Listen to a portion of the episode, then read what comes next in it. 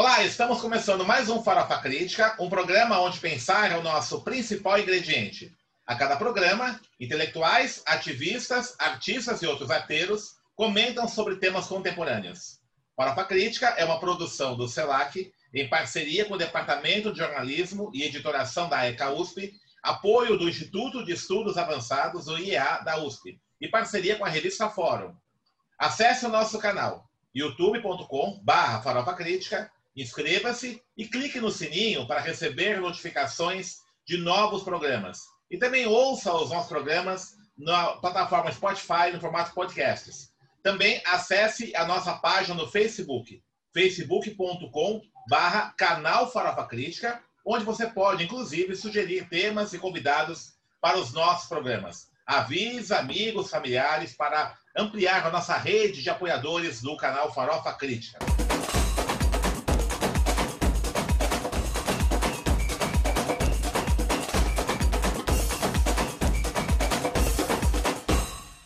E o Farofa Crítica de hoje recebe o professor Luciano Maluli. Luciano Maluli é professor de radiojornalismo na Escola de Comunicações e Artes da USP, é coordenador do Grupo de Pesquisa de Jornalismo Popular Alternativo, o Walter Jor. E também é um especialista na discussão recente contra as fake news, inclusive fazendo uma campanha importante aí na ECA USP contra a disseminação de fake news. Luciano, obrigado por ter aceito o nosso convite. Né? E, primeiramente, fala um pouquinho sobre essa campanha, como é que surgiu a ideia da campanha, é, que está sendo desenvolvida por você, aí, seus orientandos, é, na, nas plataformas aí da ECA USP, né, contra a fake news. Olha, professor Denis, primeiramente, é, eu agradeço o convite. É, a gente é, é amigo há muito tempo e a gente está aí nessa luta faz tempo pelo ensino público e também pela democracia no Brasil. E dentro dessa questão da, das fake news, eu estava assistindo um programa de televisão, assim, esporádico, um jogo de futebol, e de repente veio uma mensagem do TSE, pelo, feito pelo youtuber, né? O Atila. E, de repente, aquela mensagem falava sobre as fake news, só que ela era muito curta, de um minuto tal, e algumas pessoas começaram a me ligar é, colegas de outras áreas é, e perguntaram assim: olha, o que, que vocês fazem para lidar com as fake news? Porque a gente sabe que existe, mas a gente não sabe como lidar com isso. E daí eu fiquei intrigado com aquilo e isso começou a questionar e eu comecei a consultar alguns colegas, inclusive você, sobre essa questão das fake news. E eu descobri que essa questão não só incomodava, né, mas outras pessoas também, e que existiam pessoas fazendo isso no Piauí, professora Ana Rego, é, é, o professor Eugênio Butti, você, é, outros colegas preocupados com essa questão. E dentro de uma forma simples, porque todo mundo fala que existe o problema, mas para o cidadão, né, para o cidadão, como que ele vai fazer isso no seu cotidiano, né? E, os, e muitas pessoas começaram a me questionar, e eu fiquei incomodado com isso.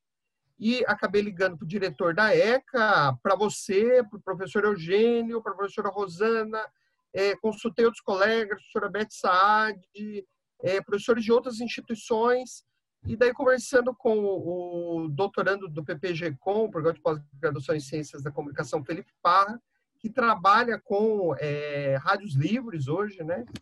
É, em Sorocaba há 40 anos e hoje, ele, a gente teve a ideia de fazer um podcast de uma forma simples, onde a gente passaria um roteiro para esses especialistas, comunicadores, jornalistas, alunos, ex-alunos da USP, de outras instituições, de como que eles lidam com as fake news, para poder auxiliar é, o público a lidar com esse problema é, que você tem hoje na sociedade é, principalmente em épocas de eleições, né, já que as eleições estão aí. E também, é, dentro dessa questão, é, a gente tentou tratar né, esses, esse especialista como um cidadão também, como ele, como cidadão, lida com isso. Então, dessa forma que surgiu a ideia é, de se fazer essa campanha, que foi muito bem aceita pelos colegas, sabe? Muito bem aceita. E pessoas, a gente vai tentar atingir 100 posts, né? Ou 100 é, áudios, né, contribuições dessas pessoas para a gente poder espalhar aí e compartilhar com as pessoas nas mídias sociais, via WhatsApp, é, via Instagram, Facebook, independente de qualquer plataforma, tentando chegar até nas emissoras de rádio para a gente conseguir né, espalhar isso e auxiliar a população a combater esse mal né, que atinge a nossa sociedade. Essa opção que você fez aí de fazer essa campanha via o podcast é muito interessante, né? Porque é uma coisa que é, a gente observa, é, inclusive na, na ser professor de jornalismo, né, como eu, é, que existe um certo desprezo, né, pelo, pelo áudio, né, pelo, pelo rádio, pelo áudio em geral, né? Essa paixão do audiovisual, agora a paixão né, da internet, essa coisa toda assim. E o áudio é muito importante, boa parte da nossa vida, né, do dia a dia, a gente está no, no carro ouvindo, ou mesmo no transporte coletivo, né, com, é, com celular, né, com é, fone de ouvido tal. Quer dizer, não há condições né, de você, no dia a dia, em todo esse, esse período, você está acessando mídias audiovisuais. Né? É, ao mesmo, é, apesar disso, é, ainda um desprezo muito grande é, pelo formato do áudio, né, como forma de transmissão de informação. Como é que você enxerga isso? Né? É, o rádio no Brasil é um veículo popular ele está presente no dia a dia de quase todos os brasileiros, né? E ainda é um, uma mídia importantíssima, apesar de todas as inovações tecnológicas. Como é que você trata isso com os alunos? Como é que você tem sido tem sido esse trabalho seu de revalorização do áudio do rádio? Olha, professor Denis, a Gisela Ortrivano foi nossa colega e nossa professora. E a professora Gisela sempre falou que rádio é rádio em qualquer mídia, de qualquer forma. Então, é, dentro dessa percepção, a gente observa que as pessoas gostam de ouvir, como diz o pessoal, né? O professor Eugênio, lá da Casper Libre, Eugênio de Menezes, o professor Norval, da PUC. As pessoas gostam de ouvir as coisas. E, ao mesmo tempo, as pessoas gostam de falar, né? A gente lembra sempre daquele texto do Humberto Eco, que você gosta tanto. E as pessoas gostam de falar. E eu comecei a perceber que o rádio é muito fácil de se produzir. Então, é, isso auxiliou demais esse processo de trabalhar com os alunos, de falar, olha, o rádio ele é fácil de se fazer, só que demanda uma produção cuidadosa. O problema já não é mais o formato, é o conteúdo. As mídias estão aí, o WhatsApp é uma plataforma muito simples, as pessoas usam no seu cotidiano. A gente recebe áudios enormes, às vezes até reclamam, escreve um pouquinho, para de falar, mas áudios enormes. E a gente come, começou a perceber e trabalhar isso que o formato já não era, o meio já não seria mais o problema, né? mas sim a mensagem. Então, dentro disso, eh, a gente começou a trabalhar da importância do jornalista nesse momento, dele poder selecionar as pautas, como você mesmo fala no seu novo livro, né? De selecionar as pautas, de se preocupar com o processo democrático, se preocupar com os deveres e com os direitos que a gente tem, que a gente não pode perder, e o jornalista batendo ao todo tempo neste momento. Então, é assim que eu comecei a trabalhar. E, ao mesmo tempo, comecei a utilizar esse material de utilizar de uma forma simples, através de um pequeno roteiro, por exemplo. Né? Você roteirizar as coisas antes era algo voltado para os cineastas, para os produtores em audiovisual tal. Hoje não. Hoje o roteiro faz parte do nosso cotidiano. Como você mesmo, a gente, você acabou de fazer um roteiro para fazer essa entrevista, ou você tem um roteiro do seu planejamento, do seu dia a dia, a gente começou a facilitar isso. E o engraçado, professor Denis, é que no, no, no cotidiano a gente começa a observar que isso já está chegando no cotidiano das pessoas. Sabe, o público já está usando um roteiro para você falar no WhatsApp, para você usar como youtuber e tal. Uhum. E isso está sendo muito legal e está facilitando esse processo é, de transmissão de, de conhecimento, transmissão de notícias, de informações. Você é formado pela, pela UEL, né? É, você morou muito tempo em Londrina, né? E você também de Piraju, né? Sua cidade natal e a cidade que você ama, né? É, como é que é o papel do rádio? Como é que é o rádio nessas cidades menores, cidades do interior, né? Eu acho que o papel é bem diferente da capital, não?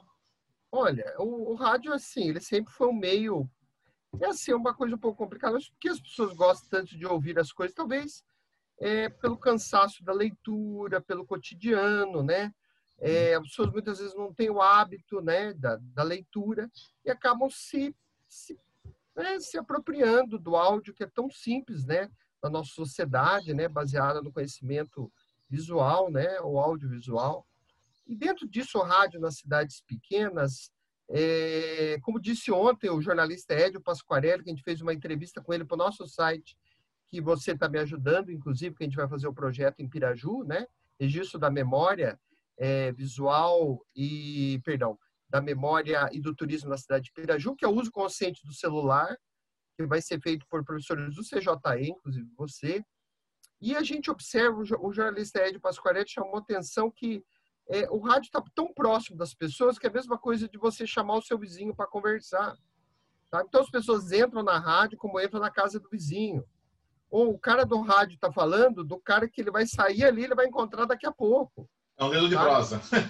É, ele virou prosa, isso mesmo, virou prosa. prosa. É. Como, como, professor Denis, é, o senhor bate sempre na tecla que as mídias sociais, os canais, né, o canal CJE, que você criou um tempo atrás, junto com o funcionário Ulisses de Paula, que seria ali um espaço para a gente debater, né, para virar um, um bate-papo mesmo, né, contar os, os, o cotidiano da vida, né.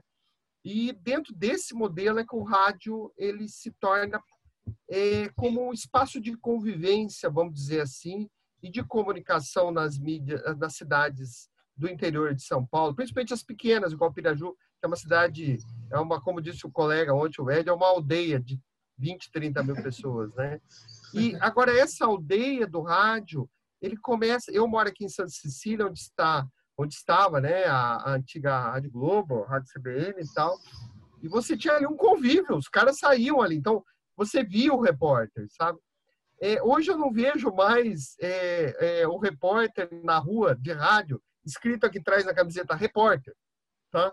Porque o repórter, quando a camiseta está escrito repórter, você bate para ele e fala: olha, vem aqui ver o buraco, sabe? Olha, é, olha como os, os, Eu me incomoda muito aqui, professor Denis, a forma como a gente trata a população de rua de São Paulo, é. sabe? É, eu li esses dias que o, o, os, os, nas cadeias, né, a população carcerária vai ter direito à água quente e por que também a população de rua não tem direito à água quente? Uhum. Porque a gente maltrata tanto uma população? Acho que eles têm direito a um lugar legal para fazer suas necessidades, para tomar seu banho e tal. E eu acho que o repórter de rádio né, deve estar nesses lugares.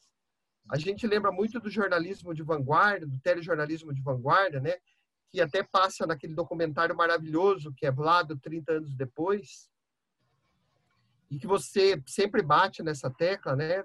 Desse telejornalismo, esse jornalismo de vanguarda, que é o jornalismo que está onde as pessoas estão, né? E não atrás dos políticos, não atrás das personalidades da televisão, do futebol, mas sim atrás de quem necessita dele, né? Você pontuou, pontuou aí uma coisa muito interessante, né? Que eu chego até a comentar no meu último livro aí de Iniciação do Jornalismo, que é o fato das redações é, dos principais veículos né, de comunicação, TV, rádio, impresso, elas eram no centro da cidade de São Paulo, né? eram no centro. Então, você falou agora da CBN, ali perto da Marechal Deodoro, da Santa Cecília, né? A Globo era ali, na verdade, né? Globo de São Paulo.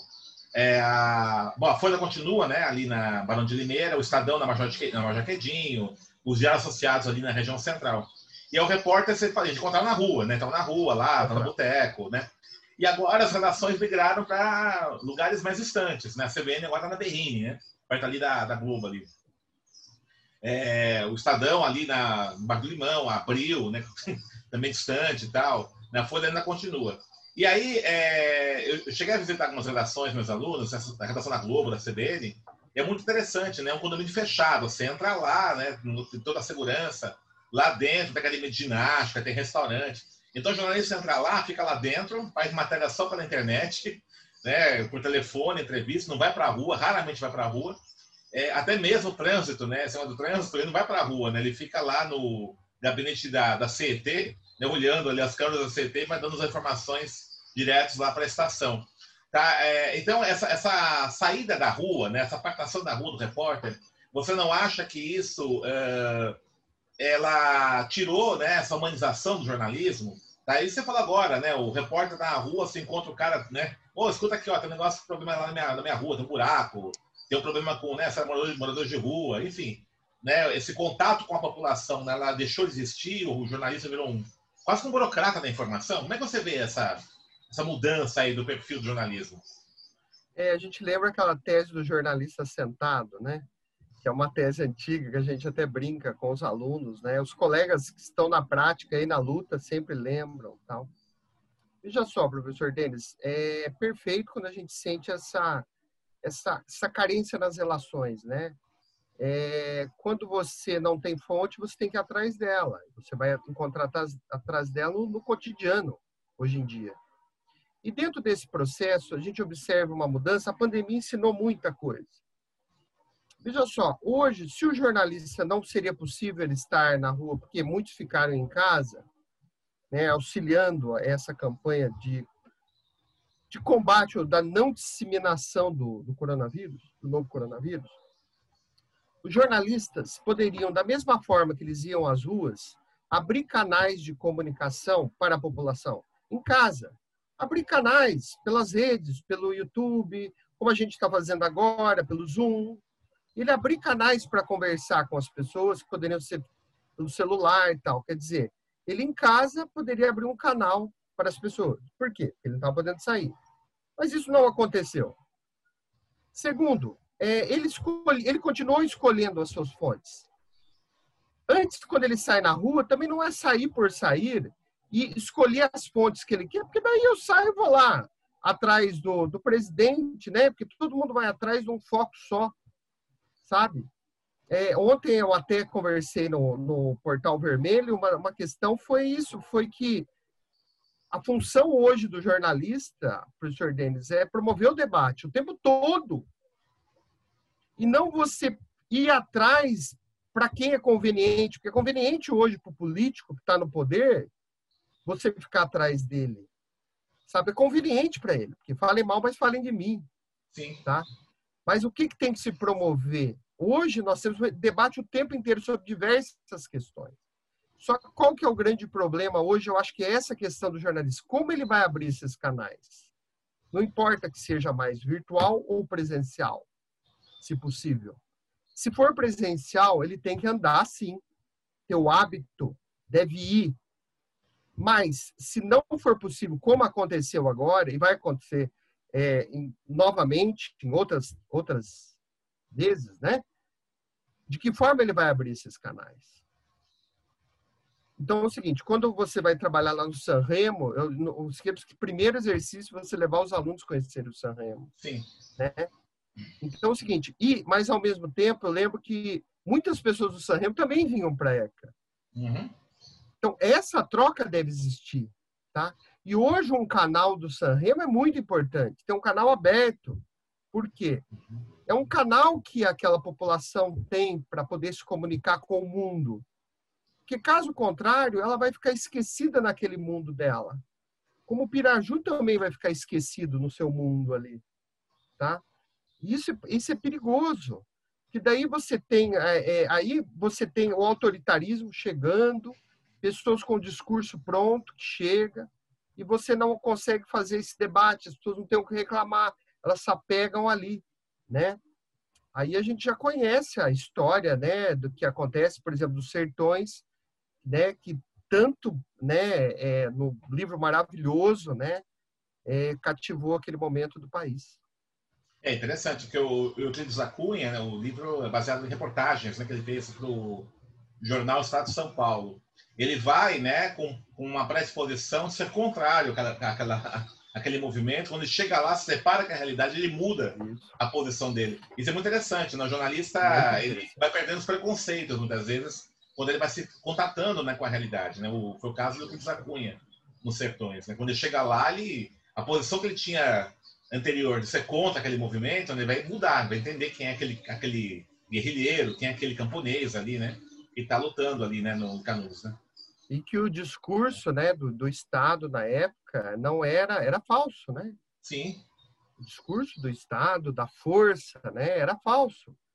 Mas aquele discurso para parte da população via aquele homem, né, e aquela população como marginal, e não era isso. Essa coisa é muito, muito interessante, né? Porque a gente observa aí uma, uma certa glamorização do jornalismo, né? Então, muita gente, assim, é, vai para vai o jornalismo com a expectativa de que ele vai ser uma celebridade, que vai ficar na bancada do telejornal, que ele vai aparecer todo bonitão, etc, né?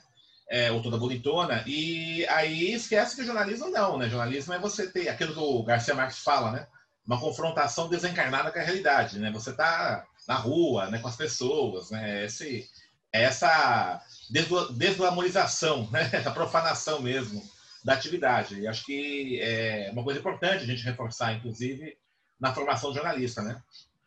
Hoje, hoje para você ter uma ideia, como eu disse para você, é ajudar os alunos a montar canais, certo? Montar canais para eles poderem debater, preparar a pauta, preparar o conteúdo, tá? Eu acho que esse é um desafio imenso. Você sabe disso assim que as escolas de comunicação, elas muitas vezes não têm nem ela tem um canal, sabe? Ela fica ainda naquela questão da sala de aula, com o exercício pronto, é, é, que a grande questão é a reportagem fechada. Não, a reportagem não pode mais morrer, certo? Você, você elabora, independente da mídia impressa, áudio tal, e você cria um canal para poder debater aquela pauta, sabe? Eu acho que é esse o nosso desafio, sabe? Ontem, vários colegas estão ligando, porque você sabe o desemprego está alto, mas o que, que eu faço? Falei, cara, abre um canal aí é de graça, de graça entre aspas, né? Porque é. alguém está ganhando sempre, né? Uhum. Mas assim, você abre um canal, não importa de que forma, certo? Vai, chama as pessoas, aí você vai gerindo. Ah, mas eu tô dizendo, falei, cara, você é jornalista, a gente acaba descobrindo, professor Denis, que é, muitos professores, colegas, nunca escreveram uma matéria jornalística. Por quê? Porque não aprenderam a criar canais, sabe? Esse é, a, esse é o grande desafio do jornalismo hoje, tá? Como que a gente vai fazer chegar isso, tá? E o jornalista o quê? Como mediador desse processo, tá? Porque ele tem a confiabilidade, certo? Agora, se ele também não tem confiabilidade, não tem credibilidade, aí ele já perdeu a função de jornalista. Aí já é outra história, certo? Já é outra história. Você observa hoje que a, as fake news, elas não são só como é que eu posso dizer, é, algo pronto da notícia, também a pessoa. Tem pessoa que encena, você vê esses, esses é, comentaristas de emissoras aí, e de rádio e televisão que estão em alta, e que eles influenciaram a, a eleição passada, inclusive, que se você pegar o perfil do cara, é outro. Ele criou um, uma personagem ali é uma personagem, sabe? Então você observa assim canais de hater e fala, meu Deus, quanta besteira esse cara tá falando. Mas daí que é aquela coisa, né? Quando você tem uma ideia pronta, por exemplo, é, a gente lutava pouco tempo atrás pela diversidade, pela igualdade, é, a gente combatia o agrotóxico, a gente é, a questão ambiental muito forte e tal. E de repente surge uma pessoa que fala, não, tudo isso está errado. Sabe? E surge uma outra proposta e aquele cara que, muita, como não se criou o debate, é, cria-se antítese, né? E daí o cara pega e fala assim, nossa, aquilo ali tá certo, porque aquele outro lado é fajuto, ele me faliu, ele me quebrou, então eu vou, vou ficar aquele outro lado. Só qual foi o grande problema disso? Não houve embate, não houve debate nisso. Você tem uma ideia, é, candidatos ainda, professor Denis, é, não, não querem fazer debate. O não. debate tem que ser contínuo hoje para deputado, para vereador, para prefeito e tal. E não é só na época de, de, eleições. Tem que ser toda hora, debate o tempo todo. A gente tem que conhecer essas pessoas. É, e é uma coisa interessante, né? Porque o debate ele foi substituído é, por mecanismos de sedução da, do marketing, da propaganda, né? Então você acaba escolhendo é, mais, não por critérios racionais, né, pela, pela, qualidade, pelo conteúdo, mas fazendo escolhas muito mais como aquele produto se vendeu, né? É isso que tem acontecido, você não acha isso? Não, acho não. Tem, assim, é, dentro desse processo, a gente vê um problema dos cursos de comunicação, né? Você lembra um tempo atrás que a gente discutia muito diploma, se o diploma era importante ou não. Depois de um tempo, isso caiu em desuso. A gente não, não estava mais discutindo o diploma, mas sim a formação. E eu observo muitas vezes que os cursos de comunicação no Brasil, independente da habilitação, jornalismo, publicidade, relações públicas, eles deixam esta questão democrática, esta questão, essa base dos canais, da formação e principalmente da questão ideológica, é em último plano, sabe? Então você se discute de tudo, mas a hora que o cara vai fazer, o que, que eu vou fazer com isso, tá? E daí sim você tem esse, esse, essa questão voltada à publicidade hoje, criando falsos, falsos, sabe, é, falsos discursos, é, pessoas que é, declamam hoje o autoritarismo, né, a, a, a, maldade mesmo, muitas vezes, sabe? Fala, meu Deus, não é possível. Meu pai não me criou assim, sabe? Então, assim, no meu ponto de vista, há um problema um pouco anterior, que é discutir o conteúdo, tá? E a gente prepará-los para fazer esse conteúdo, né? Não a gente vai criar. É... Eu uma vez ouvi uma coisa que me assustou muito. É, os colegas já não compartilhavam os conteúdos da sala de aula, sabe? Às vezes uma pessoa obrigada a faltar já compartilhava. Você tem aquela sociedade competitiva ao mesmo tempo, tá? E isso é muito perigoso, principalmente no jornalismo, né? Porque o jornalismo, nós temos, o, o, o a, a, às vezes, a obrigatoriedade de colocar notícia no ar. Por exemplo, eu vou dar um exemplo para você. É, as revistas acadêmicas hoje, é uma, é uma obrigação você publicar aquilo que você faz, as produções, só que tem pareceres, muitas vezes assim, que até maltrata o, o texto da, da pessoa. O jornalista é o contrário. Ele tem que criar meios de publicar esses artigos. A gente lembra da história da Hannah Arendt que até foi descrita até no filme sobre a vida dela. Tá? Ideias que mudaram o mundo. Tá? Que o editor faz de tudo para publicar algo que era enorme. Ele pede X páginas, ela manda 10 vezes mais. Tá? Foi a tese. Então, assim, um editor ele tem que criar meios. E, ao mesmo tempo, criar canais, como eu falo. Então, assim, a área científica também carece por isso. Tá? De ter que publicar. Eu não esqueço, professor Denis, eu li esses tempos um livro que chama Conversas de Benjamin Combrecht. E fala sobre a, a, a dificuldade que Walter Benjamin tinha para publicar. E que o Brecht, às vezes, arranjava um lugar, porque ele precisava trabalhar, precisava sobreviver, né? E ele tinha dificuldade. Eu fico pensando, meu Deus, quando alguém nega um parecer, eles falam, meu Deus, se, se Benjamin teve, quem sou eu, né? e tem também uma história da, da Patrícia Galvão, da Pagu, né? Que ela ficou desempregada, sem grana e ela passou a escrever contos policiais ali para uma revista do Nelson Rodrigues, né, a revista Detetive. É, e aí, como ela tinha vergonha, né, porque o conto policial na época dela era coisa menor, e ela era uma intelectual do modernismo, etc., né, é, foi casada com o Ouso de Andrade, ela publicou com um pseudônimo, King Shelter, e ninguém ficou sabendo disso. É, e foi muito interessante que o Nelson Rodrigues era sempre, é um cara, sempre um cara assim, politicamente conservador, é, apesar, de, apesar da divergência ideológica dele com a Pagu, né, ele tinha uma admiração muito grande por ela, né, e ele né, deixou ela publicar nos contos dela, né, na verdade quase que em um certo momento difícil da vida da Pagu, é, ele é, garantiu né, uma sobrevida para ela, né, então é interessante o respeito com, com esse outro, né, para a gente perder um pouco, né, a pessoa não concorda, você quer destruir aquela pessoa, você não quer debater, né, é o debate ele virou competição acirrada e o objetivo não é você é, expressar divergência, mas sem destruir esse outro, né? Isso é terrível, né? Eu, outra coisa, professor Dentes, que eu vejo nessa questão da, das fake news, já que come... né, a gente começou a fazer essa campanha, é o seguinte, a gente tem aquela caixinha pronta, sabe? Então as pessoas usam hoje as palavras de uma forma aleatória, sabe? É, então palavras como comunismo, socialismo, neoliberalismo, é, direita, esquerda, é, é, conservador, fascismo, e a, a pessoa vai é, dizendo essas palavras, ela coloca aquilo numa caixa e ela se apega àquela ideia, ela se apega àquela ideia, porque é mais fácil para ela se apegar a uma ideia pronta, né?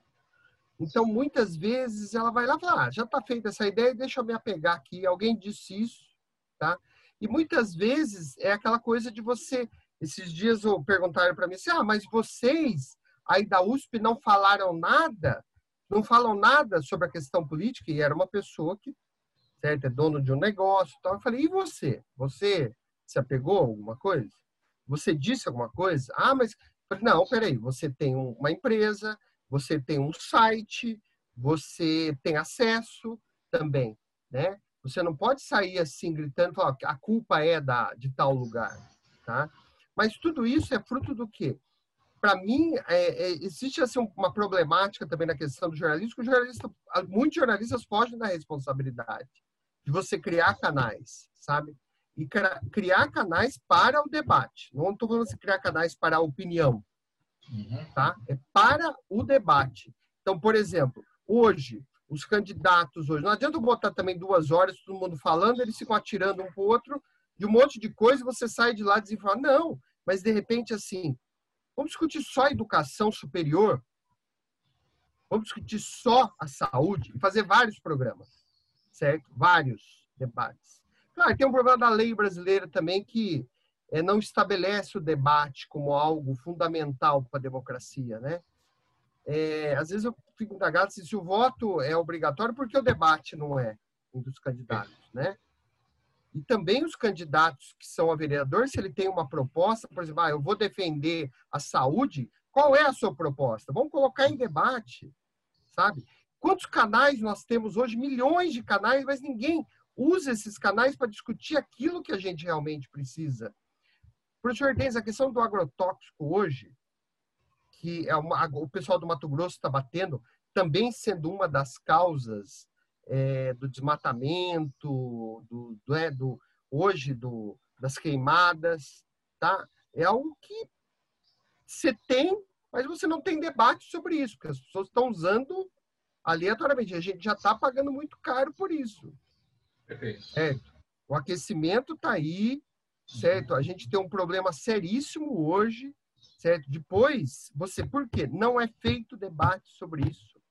Perfeito. Tá? Uma coisa da pandemia que a gente também não aprendeu no Brasil, ou poucos fizeram, alguns fizeram, é debater com, com pessoas do exterior, tá? Então, assim, países, por exemplo, que combateram de uma forma, você sabe, eu tive na Nova Zelândia há pouco tempo, combateram de uma forma mais estruturada que o Brasil, poderiam nos auxiliar nessa construção, tá? Mas eu não vi, cara, vi poucos, alguns existiam, mas muito pouco, tá? Né? Muito pouco. Bom, Luciano, nós estamos encerrando aqui nosso programa, né? Tá no, já, já viu aqui ó, o vídeo da, da produção. É, você tem o site aí, o site, o site de Rádio Jornalismo, vários sites você publicou aí para disseminar nos seus canais próprios aí, né, na ECA. Passa para a gente aí, né, o pessoal que está assistindo a gente, é, os endereços desses sites. Quem quiser encontrar, por exemplo, a campanha da Fake News, a produção que você faz sobre jornalismo esportivo, jornalismo, e também do Alter Jor, né, os sites aí que você coordena, que está trazendo essas importantes discussões sobre jornalismo? Olha, é sempre assim. Eu acho que é mais fácil fazer uma busca, né? Colocar Rádio Jornalismo é, CAUSP, né? Onde você tem lá das fake news, né?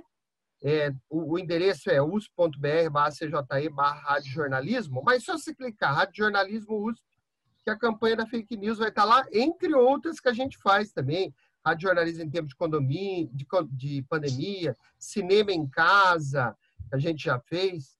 E também temos os nossos colunistas nesse site, tá? Destacando o professor Pedro Vaz, com tempos de rádio, o professor Galvão com a, o modelo giselista, Felipe Pá com a Rádios Livres e tal. Também temos o site desportivo, que é o site que está é, se disseminando, a gente tem oito colunistas esportivos lá, fora as notícias sobre esportes e aquilo que os, que os alunos produzem sobre esportes. Também é só clicar, jornalismo esportivo é a USP. Também temos agora o site de Piraju, onde a gente está fazendo várias gravações. Temos cinco bolsistas da graduação, tá? Cinco bolsistas fazendo com a gente, onde a gente pretende fazer 50 matérias até o ano que vem, quando nós, né, eu, você mais 10 colegas, estaremos trabalhando com crianças de 6 a 10 anos do uso consciente de celular, junto com os pais e os professores. E temos o site do Alter, Alter Jor, nós temos dois espaços. Um que é o Alter Jor, para a gente divulgar algo como hoje, né? E matérias também temos colunistas, como o professor Milton Garcia, que você entrevistou é, é, recentemente. E o nossa revista Alterjor, né? É uma revista que tá, fez há mais de 10 anos, né? Tem 12 anos aí e que tem um acesso enorme, né? Que a gente tem muito carinho por ela, tá? Então, assim, não só esses sites, é, é, além disso, a gente faz colunas, né? As colunistas do Jornal de Londrina, é onde eu escrevo da minha época que eu estive em Londrina, né, mais para crônicas tal. Mas são esses canais, quem quiser aberto pode mandar no malulha.usp para a gente continuar essa campanha. E outra coisa, professor Denis, se algum jornalista, alguma pessoa do público quiser colaborar com a nossa campanha, ECA contra as fake news, como se lidar com as fake news, é só entrar em contato com a gente.